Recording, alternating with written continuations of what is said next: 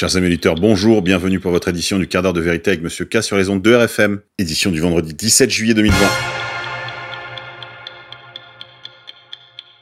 Couillonavirus, 18 morts en 24 heures, légère hausse des hospitalisations dans 16 départements. Voilà, je rappelle que nous sommes un pays de 70 millions d'habitants, il y a eu 18 morts, il n'y a plus d'épidémie.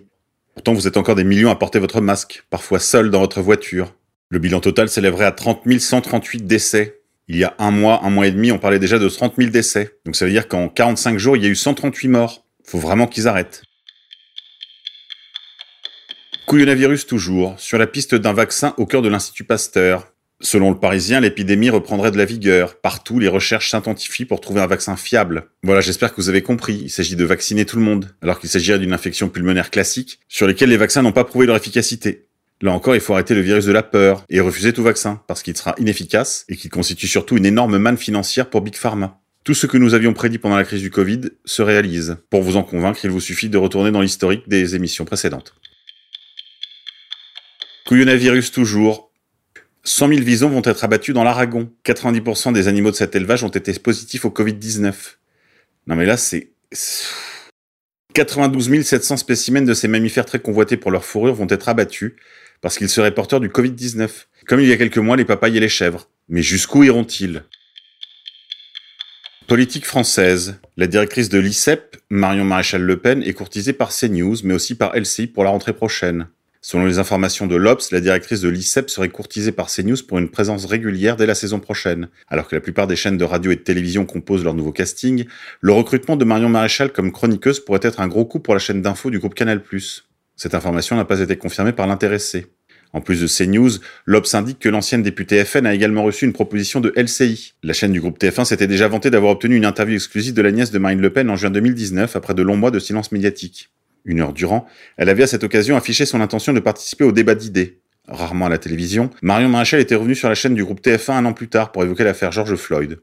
Interrogé par l'Obs sur une potentielle arrivée, le patron de la chaîne, Fabien Lamias, a pourtant assuré qu'il n'avait aucun contact avec elle, ni rendez-vous, ni message. Un comeback médiatique qui plairait sans doute à ses fidèles qui rêvent d'un retour politique de la plus jeune députée de l'histoire de la Ve République. En attendant, Marion Maréchal est dévouée à son école de l'ICEP, dont elle a ouvert une nouvelle antenne à Madrid pour la rentrée de septembre. International. Le département d'État américain a recruté et formé des militants antiracistes français. Le New York Times révèle qu'après le 11 septembre 2001, les États-Unis ont commencé à tendre la main aux minorités ethniques et raciales en France, par lui dans l'ambassade américaine à Paris. Avec la mort de George Floyd aux États-Unis, le mouvement antiraciste s'est rapidement propagé dans le monde entier. En France, il a eu un écho particulier porté par la famille d'Adama Traoré, qui a profité de ce regain pour remettre l'affaire de la mort du jeune homme au centre des débats.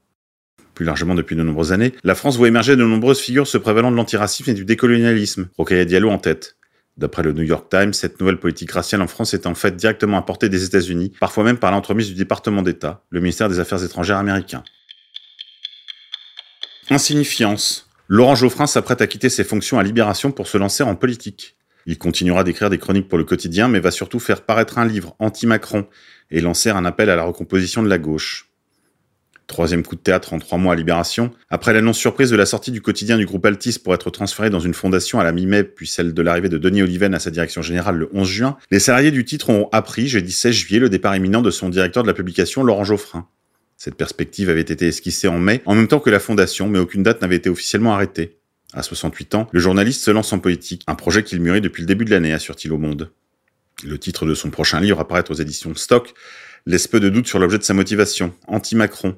Si rien ne change aujourd'hui à gauche, on risque de se retrouver de nouveau avec un Macron-Le Pen au deuxième tour de la prochaine élection présidentielle en 2022. Et c'est une perspective qui ne me réjouit pas, poursuit-il. Le 20 juillet à 11h, au cours d'une conférence de presse organisée dans le 11e arrondissement de Paris, il lèvera le voile sur les noms de la centaine d'intellectuels, d'experts, de militants associatifs qui s'associent à son appel pour que la gauche se reprenne. Sitôt la nouvelle connue, les journalistes se sont réunis en assemblée générale afin de débattre de la compatibilité de la nouvelle carrière de Laurent Geoffrin avec le maintien de certaines de ses responsabilités. En vue d'apaiser l'émotion qu'il a lui-même soulevée, le directeur de la publication a prévu de démissionner officiellement dans les prochaines heures des trois fonctions qu'il occupait jusqu'ici. Co-gérant, directeur de la publication et directeur de la rédaction. Il continuera toutefois d'être chroniqueur pour le journal et sera l'un des trois administrateurs du fonds de dotation que doit créer Altis à la rentrée. L'histoire de Laurent Geoffrin avec Libération, étroitement liée depuis plus de 40 ans, devait se terminer depuis qu'Altis avait décidé de sortir du journal. Avec la nomination de Denis Oliven à la direction générale du groupe et l'arrivée de Dove Alphon, on savait que l'ère Geoffrin était terminée, même s'il était question qu'il reste jusqu'à la fin de l'année, témoigne-t-on au niveau interne. Pour la rédaction, c'est Dov Alfon qui fut rédacteur en chef du quotidien de gauche israélien Haaretz entre 2008 et 2011, avant d'en être son correspondant à Paris à partir de 2016, qui pourrait être nommé à la tête du journal. Par ailleurs, auteur d'unité 8200, aux éditions Liana Lévy, un roman d'espionnage fondé sur ce service de renseignement technologique, le journaliste a été chargé par Denis Oliven d'une sorte d'audit dont les conclusions sont attendues à la rentrée. Il observe. On a l'impression que son projet va reposer sur l'abonnement numérique et l'investigation, témoigne un salarié. Insignifiance enfin. Simon Collin, le youtubeur, lors d'une interview avec le gilet jaune Boulot, s'en est pris violemment à Alain Soral. Ce qui est très étrange, car il circule de lui des photographies en compagnie d'Alain Soral. Après avoir accusé Boulot d'être un nazi, un antisémite, un négationniste et je ne sais quoi encore, du fait de sa proximité avec Étienne Chouard, qui lui-même est proche d'Alain Soral, voilà que le youtubeur Simon Collin se retrouve dans une shitstorm de laquelle il va avoir du mal à sortir. Ce petit protégé de BHL a en effet posé en compagnie d'Alain Soral, à qui il a prodigué de nombreux compliments, j'adore ce que tu fais, je te trouve très drôle. Assistera-t-on une nouvelle chalançonnade, à une nouvelle teshuva? On attend la suite. C'est tout pour aujourd'hui les déconfinés, je vous dis à la semaine prochaine.